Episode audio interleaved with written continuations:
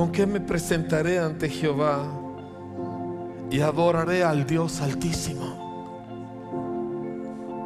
¿Cómo vengo? ¿Cómo, cómo entro? ¿Cómo, ¿Cómo me atrevo? ¿Cómo me postro? ¿De, de qué manera hablo? ¿Qué puede ser suficiente? ¿Qué puede ser adecuado para este lugar santo?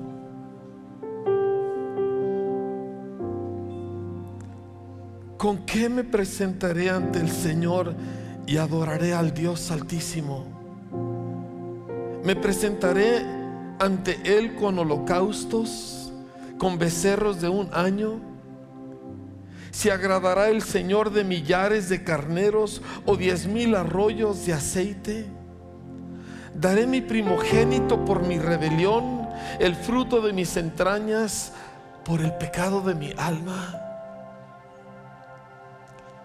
¿Qué puedo yo ofrecerte, Señor? ¿Qué puedo yo presentarte para que tú me aceptes? ¿Qué puedo yo decirte, Señor? ¿Qué puedo yo hacer que sea aceptable a tus ojos?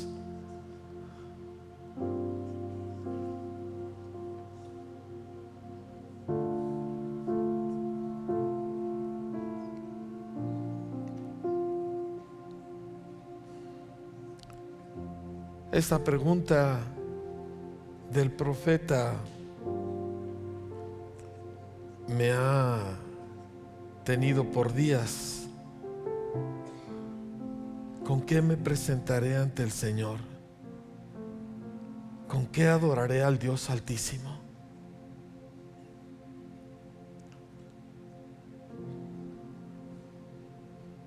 Estaba leyendo hace unos días en, en números el inmenso número de sacrificios que se ofrecían. Uno de los comentaristas comentó que nada más en esa semana eran dos mil y pico de animales que se ofrecían. Señor, Salomón presentó 134 mil sacrificios en un día. 134 mil animales degollados, la sangre corriendo como ríos por Jerusalén. Y no era suficiente. ¿Qué ofrezco para estar delante del Dios de la gloria? De aquel que no tiene mancha, que no tiene ningún punto de impureza. ¿Cómo yo me acerco?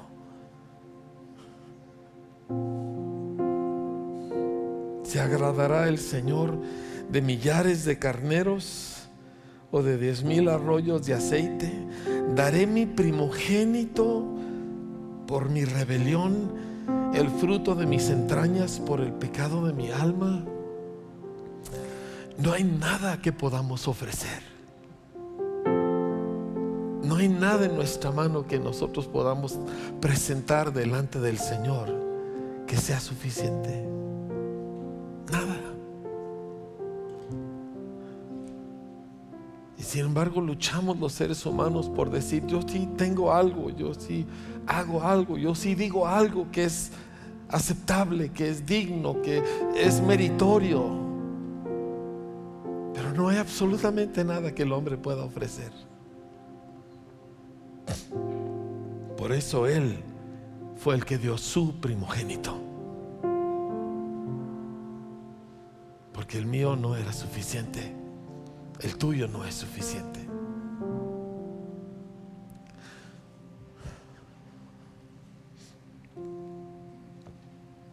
Esta es la gran lucha que Dios tiene con nosotros, amados. No es que me porte bien, no es que hable correctamente, no es... La gran lucha que Dios tiene con nosotros es mostrarnos que no hay nada que nosotros podemos ofrecer y no hay nada que tenemos que ofrecer. Que no hay nada en nosotros que pueda subir ante Él. Por eso Él bajó. No son tus cosas malas, tus errores, tus pecados, los que te impiden acercarte a Dios, son aquellas cosas que tú piensas que valen lo que te estorba. Son aquellas cosas donde tú te sientes fuerte, donde tú sientes que pues tienes cierto valor o mérito. Eso es lo que estorba. Por eso Jesús dijo, yo, yo no vine con los justos, yo no vine a la gente que ahí la lleva, yo vine a los pecadores porque son los que oirán. Estaba meditando en la parábola del publicano y del fariseo. Yo sé que para nosotros la palabra fariseo es sinónimo de hipócrita, pero no, no era. A eso no se refería el Señor cuando hablaba de, de un fariseo. Era gente muy asidua, muy dedicada. No, no, no lo busques, se lo quiero leer yo. Dijo, dos hombres subieron al templo a orar. Uno era muy dedicado, muy asiduo, muy minucioso en su búsqueda de Dios. Y el otro era un desastre. El primero, puesto en pie, oraba consigo mismo de esta manera. Dios, te doy gracias porque no soy como los otros hombres, ladrones, injustos, adúlteros, ni aún como ese tipo. Yo ayuno dos veces a la semana, doy diezmos de todo lo que gano. Pero el otro estando lejos, dice, no quería ni aún alzar los ojos al cielo, sino que se golpeaba el pecho, diciendo, Señor, sé propicio a mí que soy un pecador.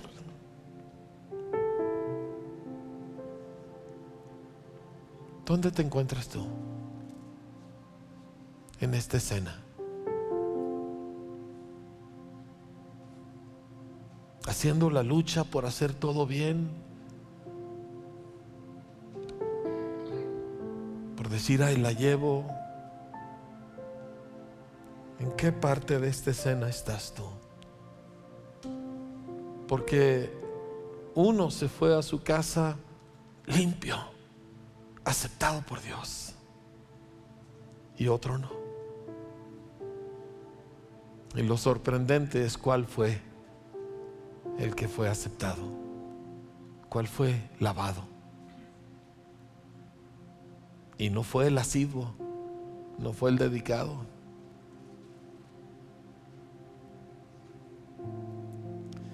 Es tan fuerte la lucha que Dios tiene con nosotros y nuestra insistencia de que yo sí tengo algo que vale. Es lo que nos destruye. Y por eso Jesús se iba con los publicanos y las prostitutas y los leprosos.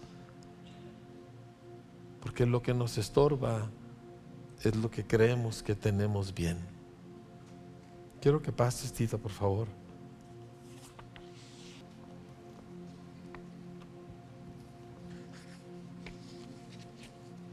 Es una carta que nos escribió un amigo en el 2017, pero fue esta mañana cuando coincidió con, con cosas que he estado escuchando de muchas personas, de muchos cristianos, y ante la imposibilidad de, de poder hablar con cada persona.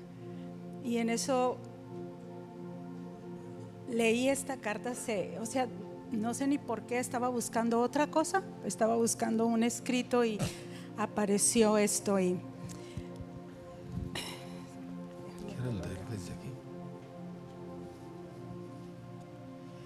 Gracia es uno de los misterios más grandes que hay. Gracia para ser salvos, gracia para ser siervos, gracia para permanecer, gracia para morir todas las religiones consisten de reglas, nos dicen todas las cosas que tenemos que hacer para alcanzar a Dios. El Evangelio anuncia que Dios ha cumplido todo lo que necesitas para acercarte a Él. Cuando alguien entiende el Evangelio, cuando se caen los velos, es cuando el corazón es cambiado, cuando las vidas se transforman de adentro para afuera. Juan y Charles Wesley eran dos hermanos muy religiosos que buscaban profundamente a Dios, pero solo eso eran, religiosos. Todavía no se convertían. Ellos tenían un grupo de amigos que oraban a diario, o sea, eran protestantes. Oraban a diario, leían las escrituras y ese grupo le llamaron el grupo de la santidad. Un día, leyendo en voz alta el comentario de Gálatas de Lutero, se fueron dando cuenta del mensaje del Evangelio. Uno de estos amigos, de nombre William Holland, escribió, el señor Wesley leyó el prefacio del comentario de Martín Lutero, que no tenemos más que hacer, no nada más, sino únicamente aceptar a Jesús que, ha sido hecho por nosotros, nuestra sabiduría, nuestra justificación, nuestra redención, nuestra santificación. Ahí William Holland vio que él, que él no tenía que entregarle a Dios su justicia o su santificación, sino que Dios se la estaba dando a él por medio de Cristo. Mis compañeros al ver cuán afectado me encontraba, se pusieron de rodillas y oraron por mí. Cuando salí de ahí, yo sentí que mis pies no podían tocar el piso. Al escuchar Nathan Cole, al escuchar esta predicación, me causó una gran herida al ver la gracia de Dios y entender que mis esfuerzos, mi autojusticia no podía salvarme. Las religiones imponen sobre nosotros cargas. Cuando uno se convierte, de sus, sus cargas son quitadas. Holland sintió la liberación de cargas, la carga de tener que justificarse a sí mismo, la carga del pecado y de la culpa del pasado, la carga de tener que cumplir las expectativas de los demás. La ley va tras la conducta, pero el Evangelio va tras el corazón. Fe es cuestión de confianza, no de buscar perfección. Los Gálatas erróneamente trataban de alcanzar la perfección por sus propios esfuerzos. ¿Te suena familiar?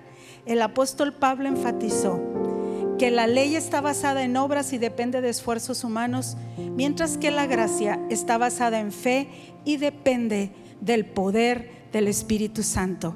El Espíritu Santo nos libera del régimen de la ley y nos llena de poder cambiando nuestros deseos de tal manera que vivamos de una manera santa y piadosa. Esta realidad aleja al creyente de vivir contabilizando las obras buenas que hace para convertirse en gente que vive gozosamente por Jesús. Pero le quiero leer algo, si, quieren tomar su asiento.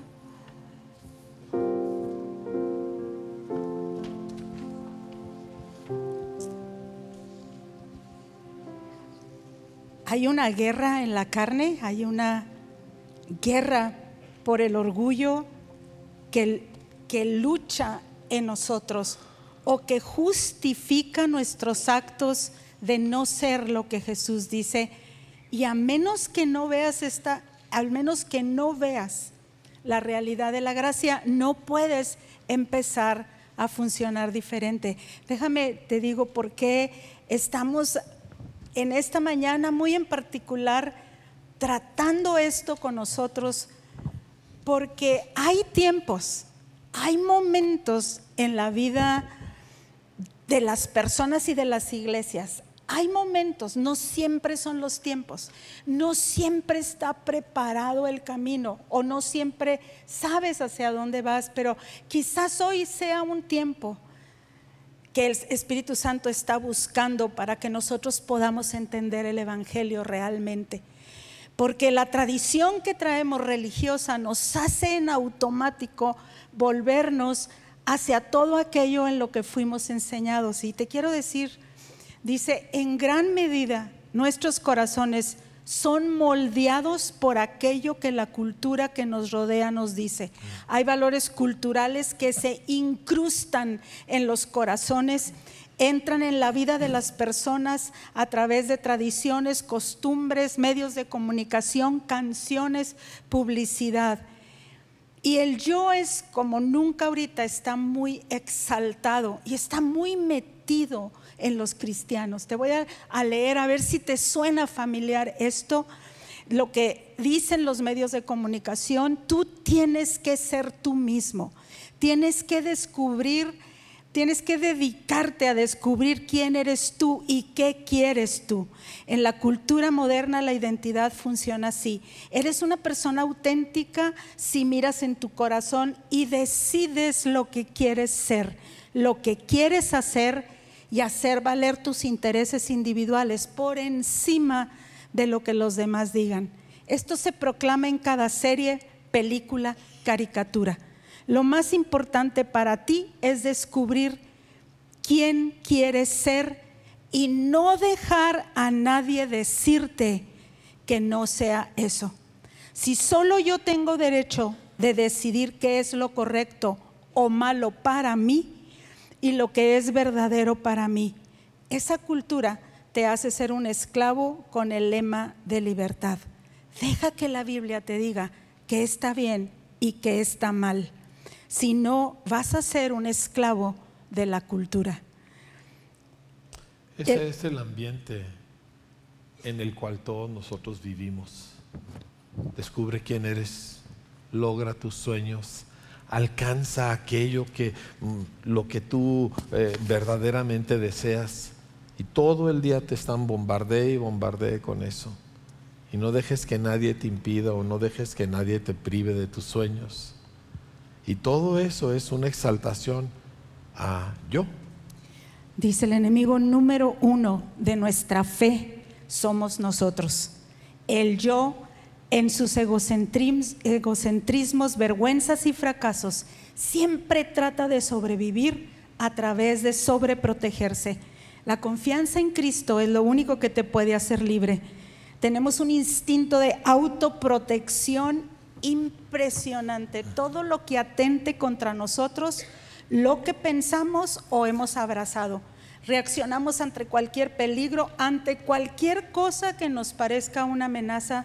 Nos protegemos del sufrimiento cuando vemos atacada nuestra seguridad o la de nuestras cosas o familia. Y ni cuenta nos damos que entramos en un rechazo o una independencia a Dios. Yo quiero decidir lo que está bien y yo quiero decidir lo que está mal. Siempre que nos encontramos protegiéndonos y protegiendo lo nuestro, debemos preguntarle a Dios, ¿qué quieres tú? ¿En qué estoy desconfiando de lo que tú has dicho? Solo ver a Jesús y entender su obra como es Él, estaremos completos. Es cuando nos podemos abandonar a su voluntad o a su gracia.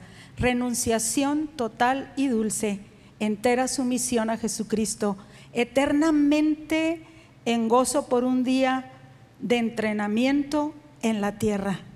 Él es el rey absoluto de su reino, que nada nos va a separar de Él, que todo el beneficio de su reino está a nuestro favor.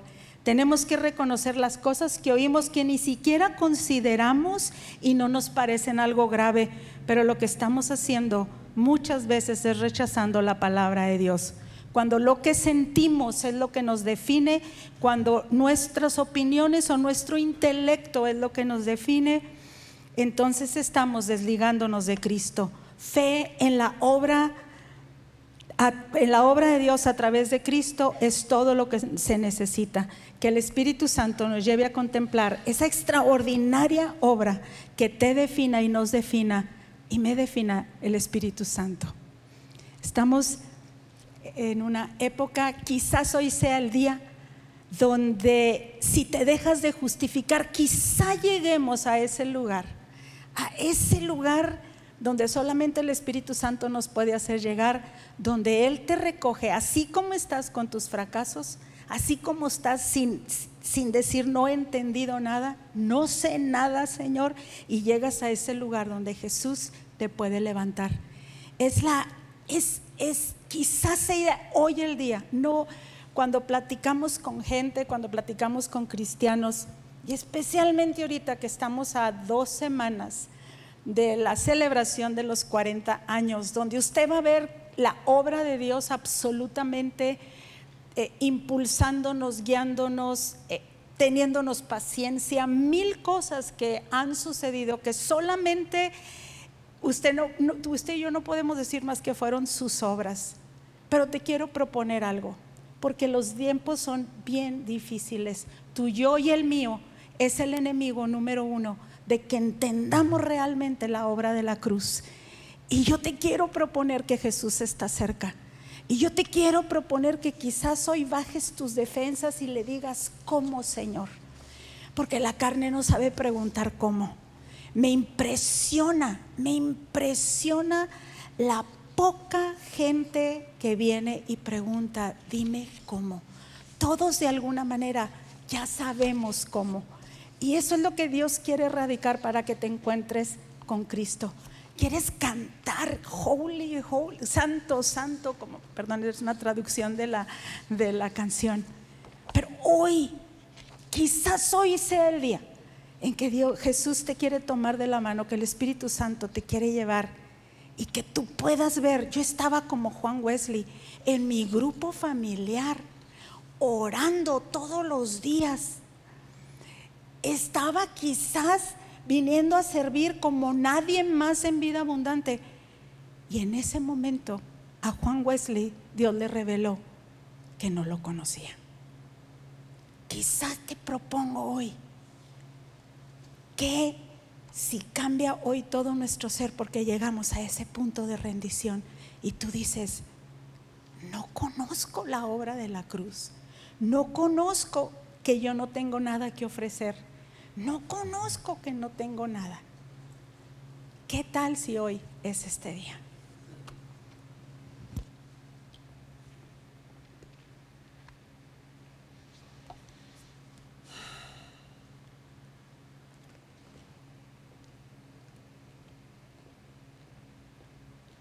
El Evangelio, el mensaje de Cristo, ah, choca con nuestra estima propia, con el sentir que yo valgo. Y es tan impresionante ver en nuestro proceder de todos nosotros cómo luchamos y luchamos y luchamos por decir yo, yo, yo sí cuento, yo sí estoy, yo sí hice algo bien. ¿Sí? Y se defiende uno como gato boca arriba, siempre y lo ves en lo muy presente que está la personalidad de una persona y, y tiene la etiqueta cristiano, pero es muy difícil ver a Cristo en esa persona. Y luego resulta que esa persona es uno. ¿Me entiendes? Y a lo mejor es una buena persona, a lo mejor es una persona agradable, a lo mejor es una persona muy trabajadora, pero no ves a Jesús. Y el propósito de Dios a través de todos los tiempos es verse reflejado en nosotros. No que tú brilles, no que yo brille, que Jesús brille. Pero para que Jesús brille, pues no puedo brillar yo. ¿Me explico? Y, lo ves en nuestras conversaciones, en cómo la pastora les comentaba la semana pasada en el yo también. Alguien cuenta algo, yo también. Y ese yo también está diciendo, a mi Dios también me toma en cuenta, a mi Dios también me hace milagros, a mi Dios también me oye. O sea, yo sí valgo. Y esto es exactamente el veneno que te impide conocer al Señor. Porque Jesús no vino a la gente que podía decir yo también sino a la gente que decía, yo, yo no tengo nada. El leproso, que se acercó sabiendo que no tenía derecho a acercarse. El ladrón en la cruz, que la escena empieza con los dos ladrones blasfemando contra Jesús por la agonía en que ellos se encuentran. Y de sus bocas está saliendo puro veneno y atacando a Jesús.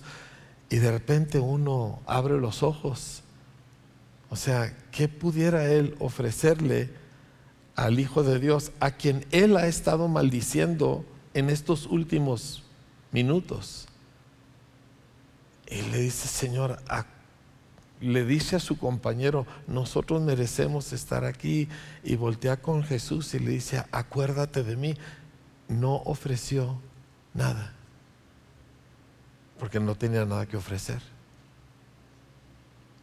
Los judíos en el día de Pentecostés, Pedro les dice, ustedes judíos piadosos, dedicados al estudio de la Biblia, ustedes asesinaron al Mesías.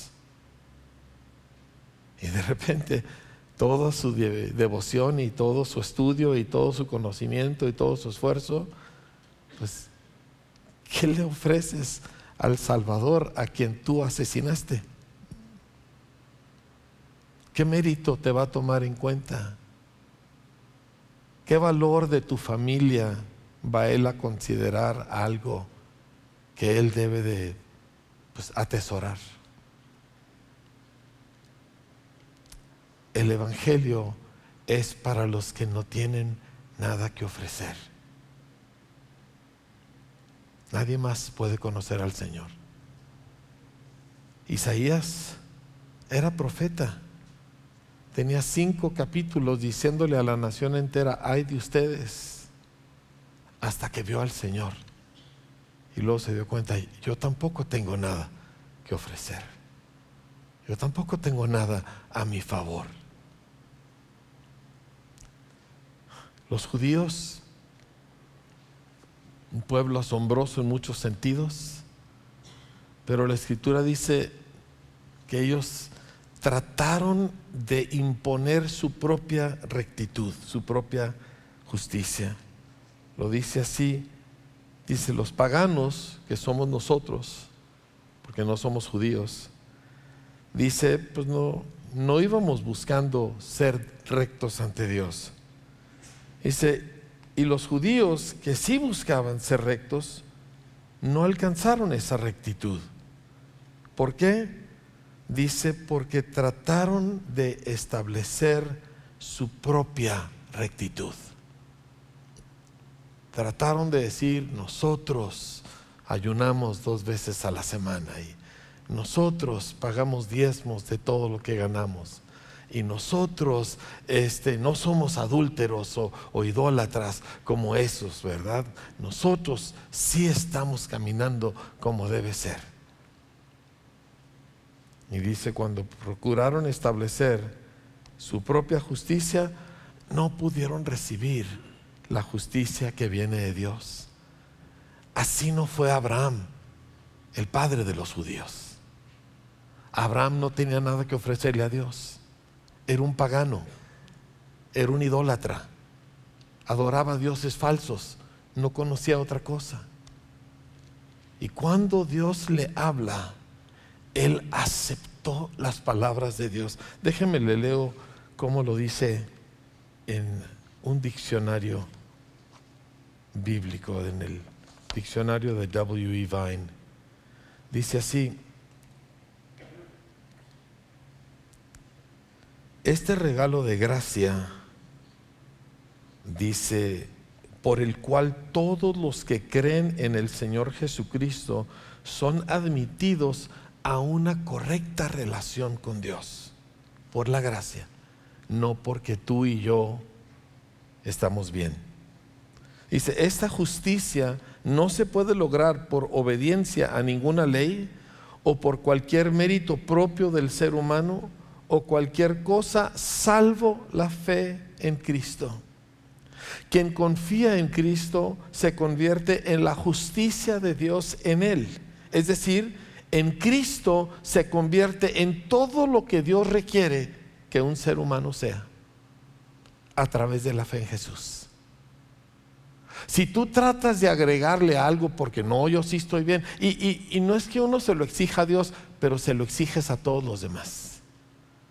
A los demás les dices yo, mi opinión es la correcta.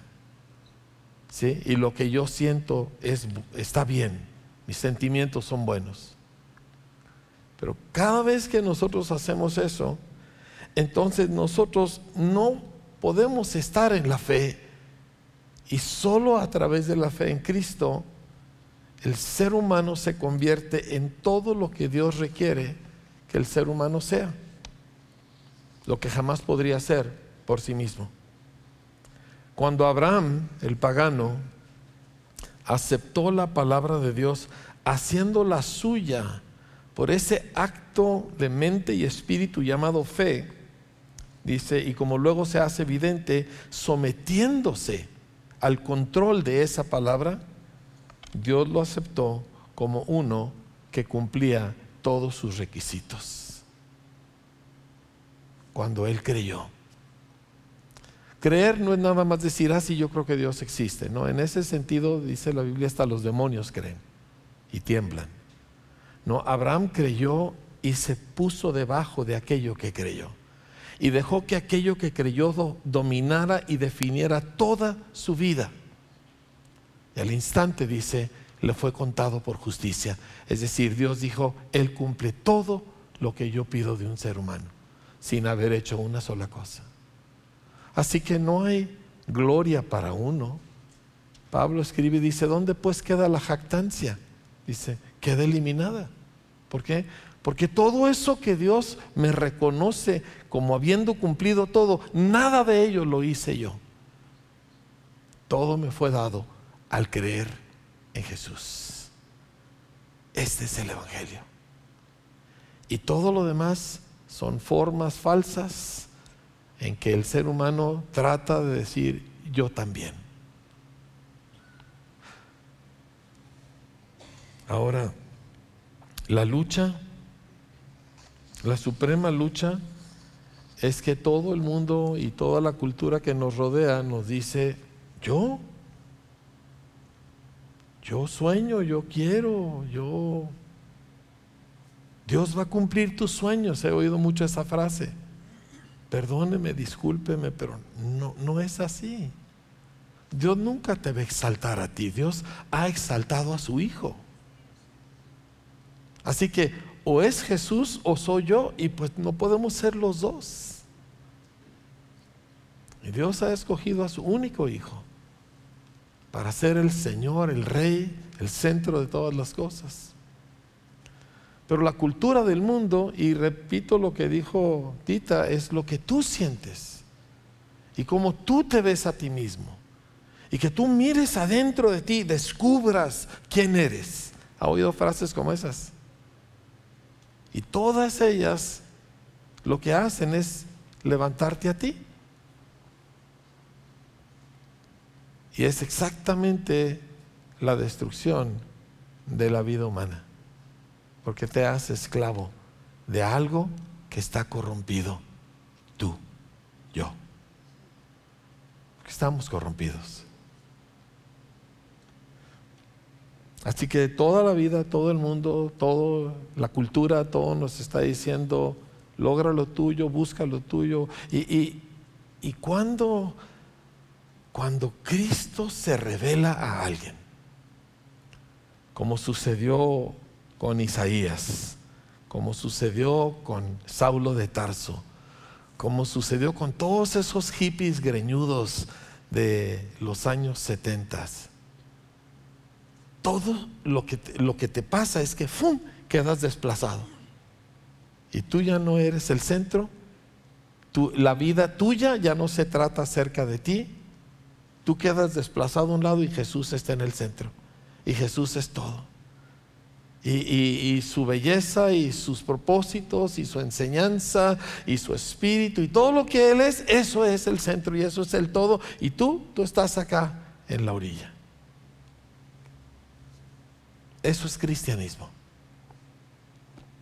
Eso es el Evangelio. Eso es lo único que salva al ser humano. Y tienes una lucha para permanecer ahí, porque todo nos jala hacia otros lados.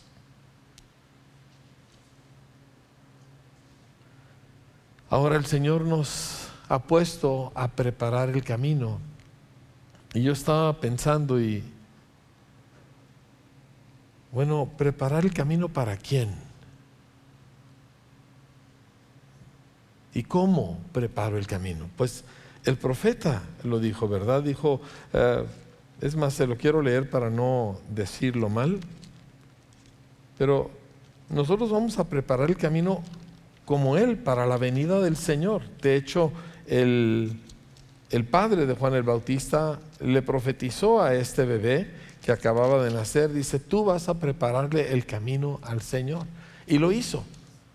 Y Juan el Bautista no hizo ningún milagro. Claramente está escrito. No hizo una sola sanidad, no le abrió los ojos a ningún ciego, pero toda la nación, bueno, los publicanos y las prostitutas y, la gente fracasada se volvió a él y se arrepintió de sus pecados. Y estaba tierno el corazón de la nación para recibir al Mesías. ¿Sí? Juan el Bautista no fue un ah, predicador que apelaba a los nobles sentimientos de la gente. Si tú lees en el Evangelio de Lucas, su predicación era bastante fuerte. ¿sí? De generación de víboras no bajaba a su público. Y eso no es algo que nosotros queremos oír, pero es lo que necesitamos oír. Porque solo el ser humano, solo cuando reconoce yo estoy mal, es cuando puede verdaderamente recibir el regalo de la gracia de Dios. Así que Juan el Bautista, aquí en Isaías 40, nos dice, voz que clama en el desierto, preparen camino al Señor. Enderecen calzada en la soledad a nuestro Dios. Todo váyese alzado, bájese todo monte y collado, y lo torcido se enderece y lo áspero se allane. ¿Y qué va a suceder? Se manifestará la gloria del Señor y toda carne juntamente la verá, porque la boca de Jehová lo ha hablado. Todo lo alto se tiene que bajar, todo lo torcido se endereza, todo lo áspero se allana. Y, y, y eso me regresa a dos cosas con las que yo quiero cerrar para orar. Eso me regresa primero al mensaje de cada avivamiento y cada despertar espiritual que ha habido, que es lo que nosotros deseamos, porque escúchame bien, ¿sí? si tú quieres más de esto, entonces tú y yo estamos en dos lugares muy diferentes, porque yo no quiero más de esto, yo quiero ver a Dios. Yo quiero verlo como está aquí en la Biblia. Yo quiero verlo como lo leo en los evangelios y en el libro de los hechos, que son mis libros favoritos de la Biblia. Así lo quiero ver. Y esto no es malo, pero esto no es esto. ¿Me entiendes? Y si tú estás conforme con esto, eh, entonces nunca vas a tener lo que está aquí en el libro. Pero tus hijos quieren esto que está aquí en el libro. Ellos quieren saber si esto sí se puede vivir así como está aquí. E, ellos no están conformes con tu forma de cristianismo, no porque tú seas persona mala, sino porque no está aquí. ¿Me entiendes? Quieren saber si esto de veras se vive. Entonces, el mensaje de cada despertar espiritual como el que anhelamos con todo nuestro corazón, es que él empieza siempre con que el hombre está mal. Yo estoy mal, tú estás mal. Así empieza y a nadie nos gusta y por eso nadie está sonriendo y todos nos sentimos un poquito incómodos y, y ay, ¿verdad? Este, ¿Por qué nos está hablando así el pastor? Porque todos los hombres y mujeres de Dios que han anunciado la venida del Señor, así nos han hablado, sin excepción. Y uno puede resistirse a eso y decir, no, no, pues, o uno puede dejarse vencer por aquello. Las palabras en concreto que marcaron esta generación última de los años 70, donde hubo un despertar espiritual increíble en todo el mundo. Todo el liderazgo de la iglesia del mundo entero el día de hoy básicamente proviene de la década de los 70. Ahí fue donde se convirtieron. Y ya están acabando porque ya están muy viejos la mayoría. Y el mensaje era muy sencillo. El que no está conmigo está en mi contra. El que no recoge conmigo, desparrama. Y yo oí ese mensaje en 1980, en enero del 80, y me sacudió. Es más, me sacudió tanto que me levanté y me salí. Estaba en un salón, un grupo de gente pequeño, ni, ni, ni menos de los que están de este lado. Y, y cuando yo oigo esas palabras leídas de la Biblia, de las palabras que salieron de la boca de Jesús, me levanté y me salí. ¿Por qué? Me, me trastornó, me sacudió hasta mis entrañas porque, porque pues uno no se piensa que uno está en enemistad con Dios, ¿verdad? Uno piensa, pues, ahí la llevo. Y yo le pido a Dios, ¿verdad? Dios a mí me hace milagros. No, mi Padre Dios es muy bueno. Y de repente ahí me leen con las palabras de Jesús, Enrique Bremer, tú eres enemigo de Dios por tu propia decisión. No es muy atractivo el mensaje, pero este es el mensaje que oyeron todos esos chamacos greñudos y drogadictos. Y se doblaron.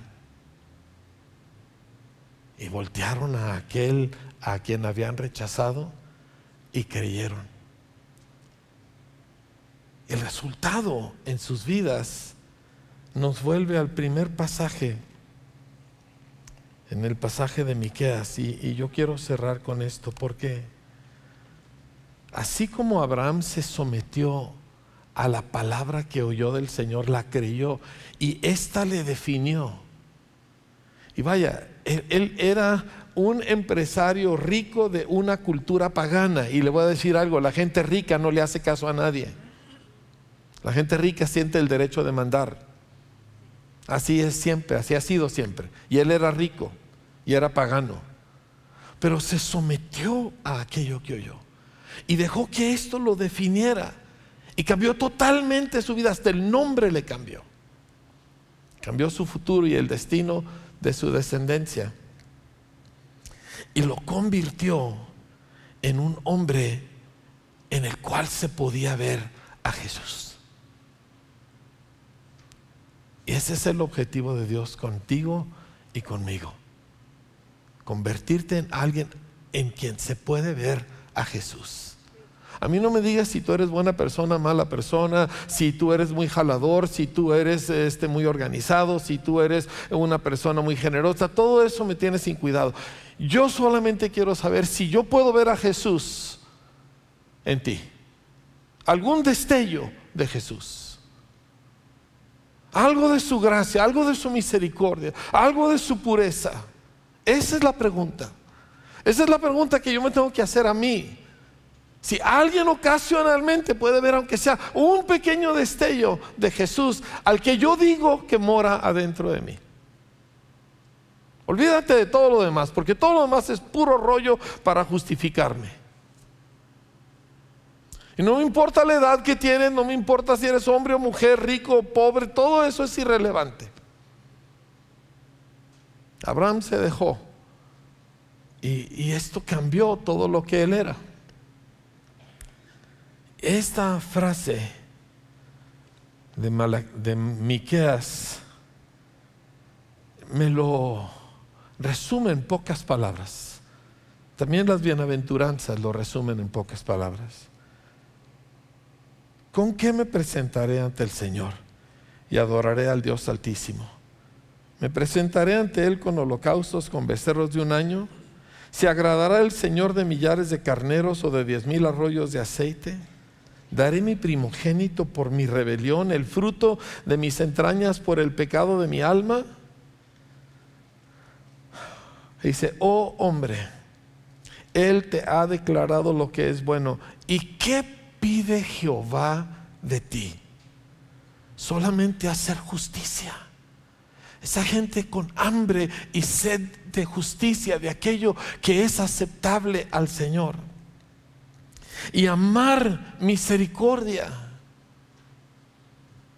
Fíjate, o sea, amar misericordia, compasión y humillarte ante tu Dios. Una, un resumen tan increíble de la persona y del carácter de Jesús. Puro y justo y recto. Lleno de misericordia. Y conforme al, a mi versículo favorito de la Biblia, que es Mateo 11, 28 y 29, y se vengan a mí los que están cargados y trabajados, y yo los haré descansar. Tomen mi yugo sobre ustedes y aprendan de mí, que soy manso y humilde de corazón. Este es el Dios del universo hablando, que soy manso y humilde de corazón. No encuentras mansedumbre y humildad en alguien que está descubriendo quién es Él en alguien que ha mirado dentro de sí mismo para descubrir su verdadera personalidad, no encuentras mansedumbre y humildad. Encuentras opiniones y vociferaciones y muchas cosas, pero, pero no mansedumbre. Jesús dijo, pues yo soy manso y humilde de corazón y hallarán descanso para sus almas, dijo, porque mi yugo es fácil y mi carga es ligera. Y cuando gente Empezando con ese mensaje desagradable de que tú y Dios están en contra, tú estás en contra de Dios, empezando ahí, y se deja, se pone bajo las palabras del Señor y se deja definir por ellas, esto es su fruto. Produce justicia, aquella profunda rectitud en la persona y produce mansedumbre, misericordia, para con los demás y una vida humilde. Esto es lo que el Señor nos ofrece. Y no podemos leer este libro y sacar otra conclusión. Ahora, si yo miro para adentro, puedo sacar muchas conclusiones. Pero si miro aquí y me, me dedico a descubrir al autor, eso es lo que descubro pureza, misericordia y una vida humilde. Yo anhelo eso para todos nosotros, porque el Señor anhela eso para todos nosotros. Ese es el Evangelio.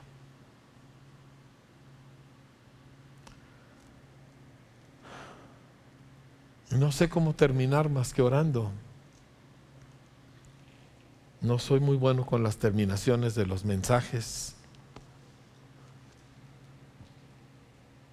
pero, pero sí me he dado cuenta de las cosas que, que Él quiere.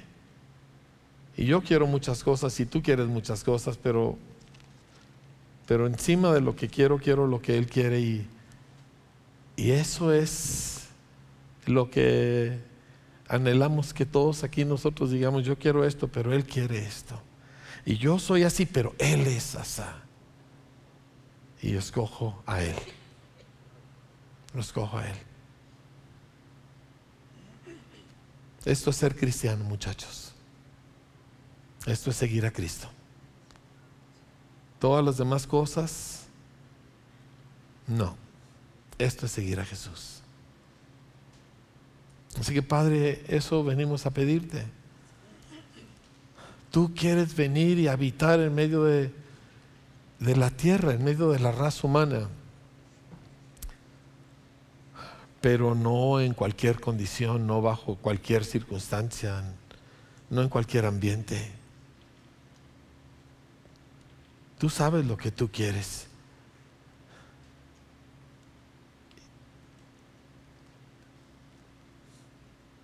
Yo vengo a pedirte este día, Señor, en el nombre de tu Hijo Jesús. No te lo pido porque yo tengo esa idea, no te lo pido porque es la, mejor idea, no te lo pido, Señor, porque me lo merezco yo, se lo merezca alguien más aquí. Vengo a pedírtelo por causa de lo que Jesús, tu Hijo, hizo hace dos mil años en una cruz, Señor, en medio de esta tierra, derramando su sangre, muriendo en nuestro lugar. Te lo pido en el nombre de Jesús. Que tú concedas a tu iglesia. Que tú concedas a nosotros los que invocamos tu nombre. Voltear y verte a ti, Señor, y así despojarnos de lo nuestro. Abrazar, Señor, tu justicia en vez de tratar de insistir en la nuestra.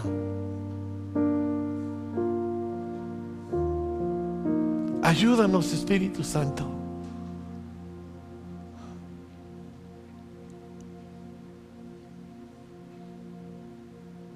Queremos que tú encuentres que este lugar es un lugar que a ti te gusta. Que entre nosotros, Señor, la clase de ambiente y de sentir como el tuyo. Que aquí tú no vas a competir con nadie por tener la preeminencia, porque solo a ti, Señor te daremos la preeminencia y solo tú tendrás el reconocimiento porque tú eres el que nos ha salvado, porque tú eres el que nos lavó, porque tú eres el que nos hiciste aceptables al Padre y tú no vas a tener que batallar con nosotros. Te cedemos a ti el trono. Te cedemos a ti el lugar central. Que Jesús sea visible en esta comunidad de creyentes, pero en cada uno individualmente también, Señor.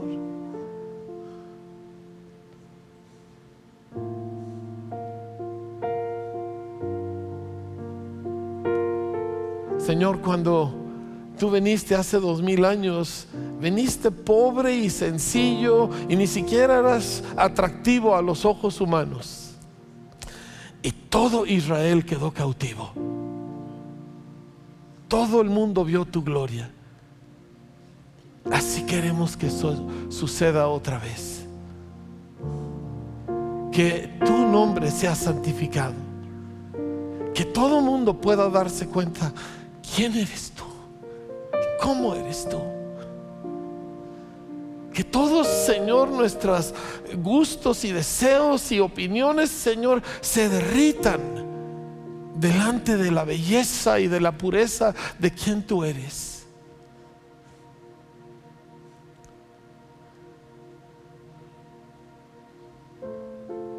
Que el mundo que está afuera, Señor, pueda encontrar en esta ciudad, en esta nación, gente en la cual puede verte a ti. Lo has hecho antes. Y te estamos pidiendo que lo hagas otra vez.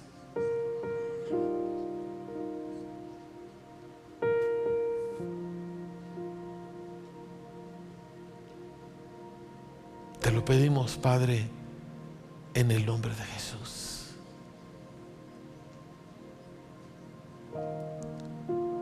Ahora yo quiero hacer una invitación muy sencilla. Y últimamente la estoy haciendo con tres preguntas y la última es la invitación. ¿Está bien? Y necesito que me escuches atentamente y que me abras tu corazón porque estas preguntas no se pueden responder de manera superficial. No puedes tener una respuesta automática, yo ya sé lo que aquí se dice. Está bien. Así que óyela y, tómala y, cuando puedas contestar. Y la primera pregunta es, ¿conoces cuánto Dios te ama a ti? No, no quiero que la respondas superficialmente, sí, Dios a mí me ama mucho. No, no, no, no, detente. ¿Te das cuenta del grado apasionado de amor que Dios tiene específicamente por ti? No por algo que tú has hecho, ni porque tú eres X maravilla, sino porque así es Él. La mayoría no se da cuenta.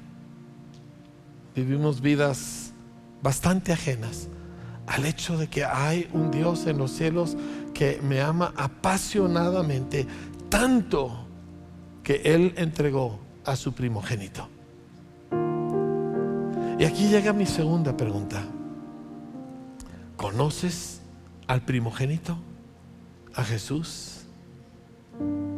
No si crees en su existencia, ¿lo conoces?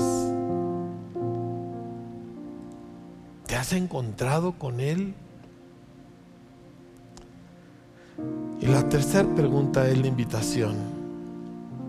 ¿Lo sigues? ¿Sigues a Jesús? No si vienes a la iglesia, no si lees la Biblia, sigues a Jesús. Y yo quiero invitarte hoy a seguirlo. A dejar a un lado tu barca, a dejar a un lado tus cosas y a seguirlo. Decirle, no hay condiciones, no te voy a poner ningún requisito, Señor. Te sigo, donde quiera, como sea, lo que tú digas, cuando tú quieras. Esa es la invitación, seguir a Jesús de Nazaret por el resto de tu vida. Convertirte en su discípulo y que eso implique lo que implique, cambie lo que cambie, ese es el único constante de mi vida. Y yo sigo a Jesús de Nazaret.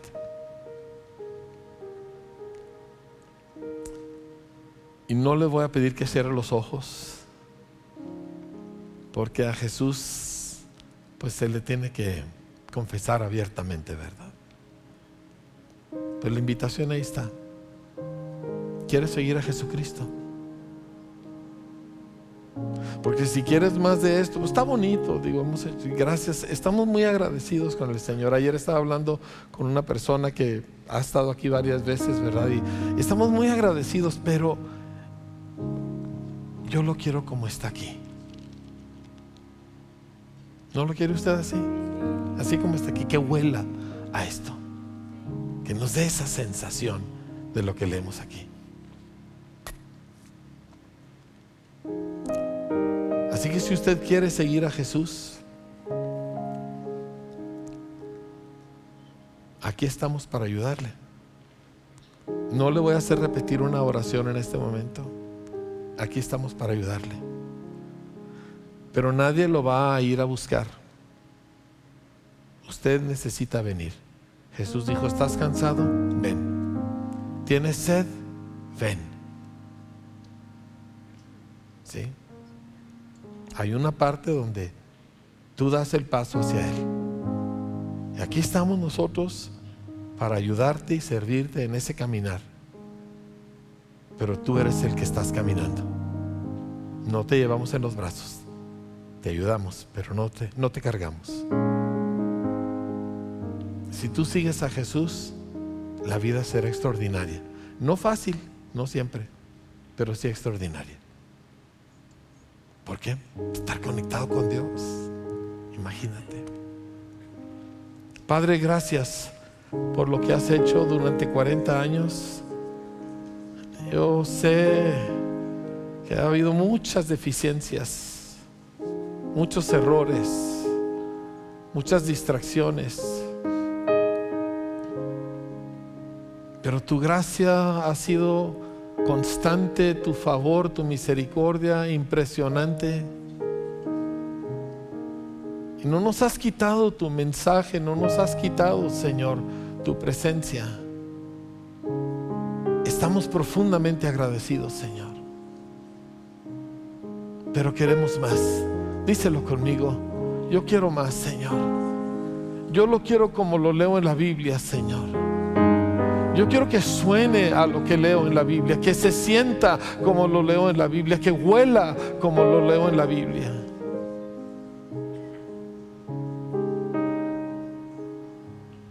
Por eso venimos hoy a pedírtelo.